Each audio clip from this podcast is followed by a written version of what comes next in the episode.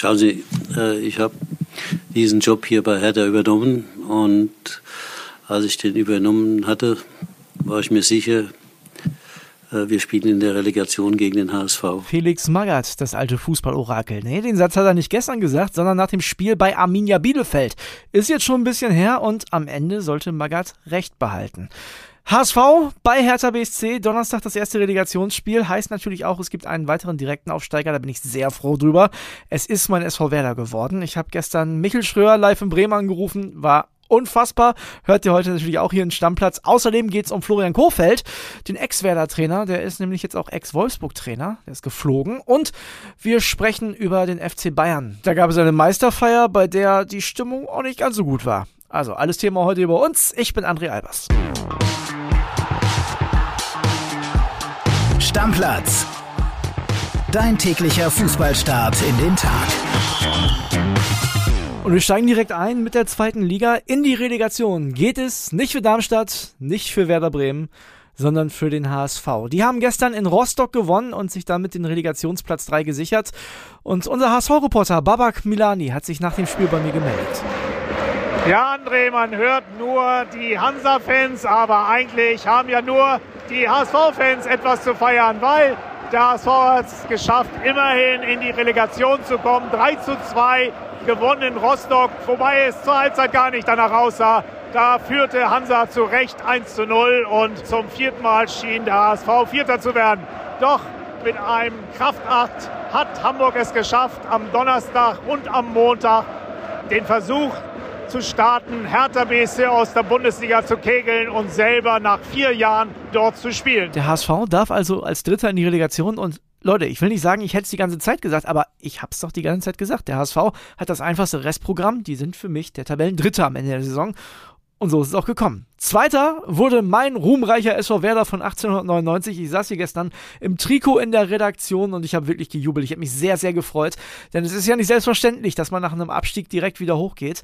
Das mussten ja schon einige Vereine zu spüren bekommen. Und ich habe dann natürlich direkt nach Abpfiff bei unserem Werder-Reporter Michael Schröer angerufen. Der fängt auch direkt an zu labern. Müsst ihr euch nicht wundern, der hat mich gar nicht verstanden. Hier bitte. Anruf bei Werder zurück in der ersten Liga. Die spielen sich gerade kuriose Szenen ab. Der ganze Rasen ist schon voll, direkt nach dem Abpfiff. Einfach verrückt, einfach verrückt. Wer das zurück? Ich hab's dir gesagt. Du hattest Sorgen, aber heute, heute kannst du jubeln. Ist ja unglaublich, was bei euch abgeht. Ich sehe das gerade im Fernsehen. Die Leute rasten aus. Die sind ja schon vor Spielende schon alle auf den Platz gelaufen. Also man hat ja darum gebeten, keinen Platzsturm zu machen, aber das ging gar nicht. Das war nicht möglich. Hier brechen gerade alle Dämme. Ich hab's dir gesagt. Die standen schon an den Banden. Die Mannschaft verschwindet gerade schnell in der Kabine. Das wäre auch viel zu gefährlich. Die Fans sehen gerade nie mehr zweite Liga. Der ganze Rasen ist schon voll. Kuriose Szenen, wer das zurück. Ich sehe gerade Niklas Füllkrug im Fernsehen, der ist gerade den Tränen nah, war mitbeteiligt heute an diesem souveränen 2 zu 0 Sieg. Gerade Füllkrug und Duxi die ganze Saison schon, ja, die hässlichen Vögel selbst ernannt, man darf sagen, haben Feuerwerk abgeliefert, treffen heute auch beide wieder ein Sinnbild für diese Saison.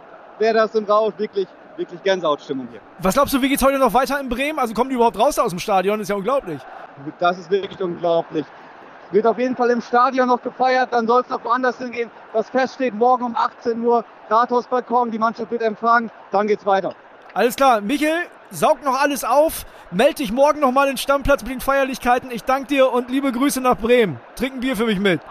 André mache ich. Wir sehen uns. Ciao, ciao. Ciao. Da bin ich schon sehr gespannt auf Michels Partyprotokoll. Ich kann mir vorstellen, dass Niklas Füllkrug ganz vorne mit dabei ist und der hat gestern mit Sicherheit auch die eine oder andere WhatsApp ausgetauscht mit Florian Kofeld. Dass sein Herz an Werder Bremen hängt, das brauche ich glaube ich keinem sagen. Das ist ja ein Ur-Bremer, wohnt in Bremen und der wird natürlich mitgefiebert haben, aber hat gleichzeitig auch einen nicht so guten Tag gehabt, denn er ist nicht mehr Trainer vom VfL Wolfsburg. Kam dann schon ein bisschen überraschend gestern die Meldung. Die Infos dazu gibt es jetzt vom Kollegen Kevin Schwank. Keine 24 Stunden nach dem eigentlich ja doch beachtlichen 2 zu 2 gegen Bayern schmeißen Jörg Schmatke und Marcel Schäfer ihren Trainer Florian Kofeld raus.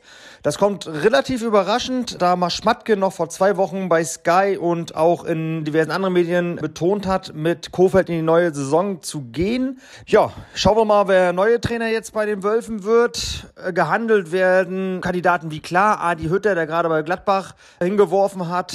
Und wer weiß, vielleicht kommt er sogar Labadia zurück. Dann wird es allerdings interessant. Das zerrüttete Verhältnis zwischen Schmatke und Labadia ist ja allgemein bekannt. Mir tut das wirklich leid Florian Kofeld. Ich finde, das ist ein guter Sympathisch ist er sowieso. Und außerdem gab es ja auch eine ordentliche Leistung am letzten Spieltag gegen die Bayern. Denen dürfte das 2 zu 2 in Wolfsburg eigentlich gar nicht gepasst haben. Und irgendwie ist das eine ganz komische Saison beim FC Bayern München. Ne? Sind deutscher Meister geworden, sonst war aber nicht viel drin.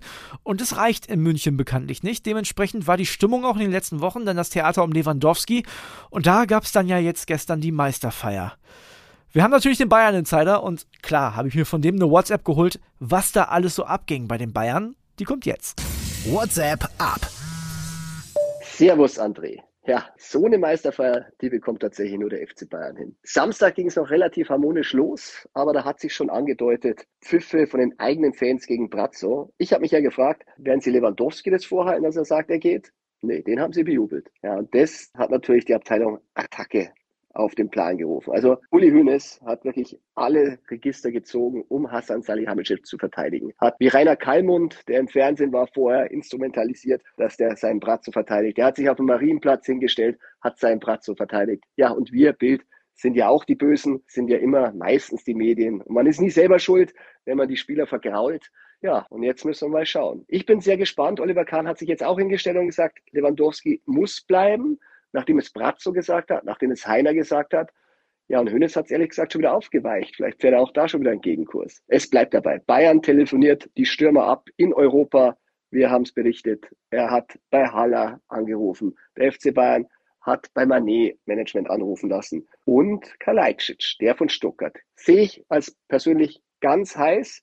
Und da frage ich mich, wenn die da wirklich Ablöse, und das müssen sie ja zahlen müssen in dem Sommer, äh, verkaufen sie dann wirklich Lewandowski nicht? Lewandowski selber, der sieht's gelassen, der glaubt noch nicht so richtig dran, dass Bayern da ernst macht. Und die Millionen, die können sie wirklich brauchen, weil man muss wirklich sagen, die sind an anderer Stelle schon ziemlich verbrannt worden in den letzten Jahren. Und nach Süle, nach Boateng und nach Alaba wieder einen Spieler ablösefrei zu verlieren. Also, weiß nicht, ob sich der FC Bayern das in diesen Zeiten leisten kann. Wir sind gespannt, ob sie umfallen oder ob sie Lewandowski da halten. Ich sage nach wie vor, die Tore könnten in der Champions League wirklich wertvoll sein, wertvoller als ein paar Millionen mehr auf dem Konto.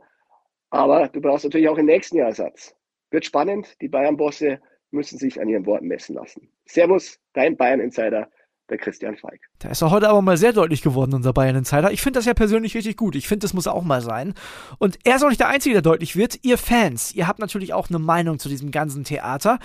Wir haben unter anderem diese Sprachnachricht hier bekommen. Hallo ihr beiden, hier ist der Andi aus Rede.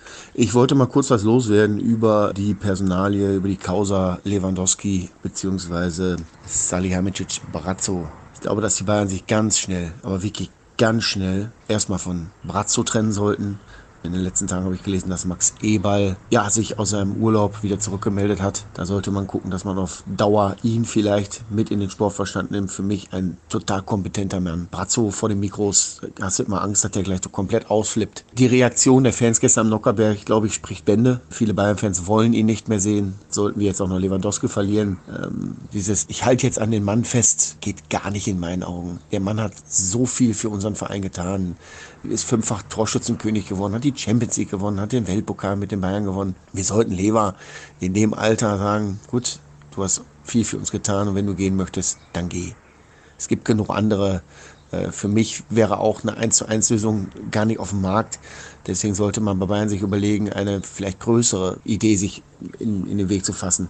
Also zum Beispiel, dass man sagt, wir holen Sascha Kalajdzic von Stuttgart und einen Haller von Ajax der im Endeffekt so eine Art Doppelspitze macht und Lewandowski in der Breite vielleicht ersetzt. Klare Worte von Andi und ihr wisst ja, wie gern wir das haben, wenn ihr euch bei uns im Podcast äußert. Es muss auch gar nicht das Thema Lewandowski sein. Egal, was euch auf der Seele brennt, schickt uns eine Sprachnachricht. Die WhatsApp-Nummer findet ihr in den Show Notes und mit euch zusammen macht es immer richtig Spaß. Also ich finde den Austausch richtig, richtig cool. In Tor National. Und da schauen wir jetzt auf die Premier League. Da ist es gestern wieder ein bisschen spannender geworden. Das Gute an unserem Podcast-Studio ist, das ist mitten im achten Stock des Axel Springer Hochhauses hier in Berlin. Und dieser achte Stock ist das Sportkompetenzcenter. Das heißt, hier laufen eine Menge Kollegen rum, die so richtig Ahnung haben. Einen davon habe ich mir jetzt geschnappt und zwar Flo Grove. Flo, schön, dass du da bist. Ja, gestern Manchester City bei West Ham United. Ne, da hätte man ja eigentlich quasi die Meisterschaft schon fast klar machen können. Aber Man City ist ein bisschen gestolpert bei West Ham. Also West Ham, muss man sagen, hat echt richtig Gas gegeben. Die gehen 2-0 in Führung. Das ist halt genau der Ausrutscher, auf den alle Klopp-Sympathisanten quasi gehofft haben. Hat er sich angebahnt. Aber dass City die Qualität hat, zurückzukommen, weiß man. Und sie haben es wieder bewiesen, kommen auf 2-2 ran. Und dann gibt es auch noch in der Schlussphase Elfmeter für City. Und da kann quasi Mares für die weitestgehend den Deckel drauf machen auf die Meisterschale. In England ist es keine Schale, aber auf dem Meisterpokal. Und der verschießt und damit ist es überhaupt noch spannend, wenn du so willst. Alles, alles andere hätte bedeutet, dass Klopp beide Spiele gewinnen muss. City am letzten Spieltag hätte verlieren müssen und da hätte halt Klopp noch einiges aufzuholen gehabt. Jetzt äh, wären es sieben Treffer und sechs Punkte. Klopp hätte also voll liefern müssen. City das letzte Spiel vergeigen müssen. Ist schon besser für die Spannung, dass es anders gekommen ist. Ja, und durch dieses 2 zu 2 Unentschieden von City bei West Ham gibt es jetzt die Möglichkeit für Jürgen Klopp, wenn die Liverpooler morgen das Spiel bei Southampton gewinnen, dieses Nachholspiel, auf einen Punkt ranzurücken und dann wird es ein richtig heißer letzter Spieltag. Aston Villa muss zu Manchester City und Trainer da ist Steven Gerrard, eine Liverpool-Legende. Und na klar, will der erstens seinen Herzensverein zum Meister machen und zweitens hat der ja auch noch eine Rechnung offen, ne Flo? Es geht ganz weit zurück. Die Saison 2013, 14 war quasi von allen äh, Steven Gerrard-Saisons die, wo er eigentlich am nächsten dran war am Titel. Die führen am vorletzten Spieltag gegen Crystal Palace 3-0 bis zur 79. geben das dann noch her. Es wird ein 3-3. Und Nutznießer war damals City, die ziehen den Titel und jetzt kann quasi Stevie G, die absolute Liverpool-Legende, City in die Suppe spucken und quasi dafür sorgen, dass seine Liverpooler jetzt nochmal Meister werden. Also ist angerichtet, würde man mal sagen. Ja, und der ist ja nicht der einzige Ex-Liverpooler. Felipe Coutinho hat ja auch für große Leistungen beim LFC gesorgt und auch der spielt jetzt bei Aston Villa, ist auch mit dabei. Stand damals mit Gerard auf dem Platz hat das quasi am, am eigenen Leibe dann erlebt, was damals abgegangen ist. Ich glaube auch, dass der möglicherweise äh, da nochmal reinen Tisch machen will. City den Titel wegnehmen und seine Ex-Liverpooler zum Titel schießen. Ich glaube, könnte für beide ein vernünftiger Saisonausgang sein. Ja, wir müssen das natürlich nochmal ganz kurz einordnen.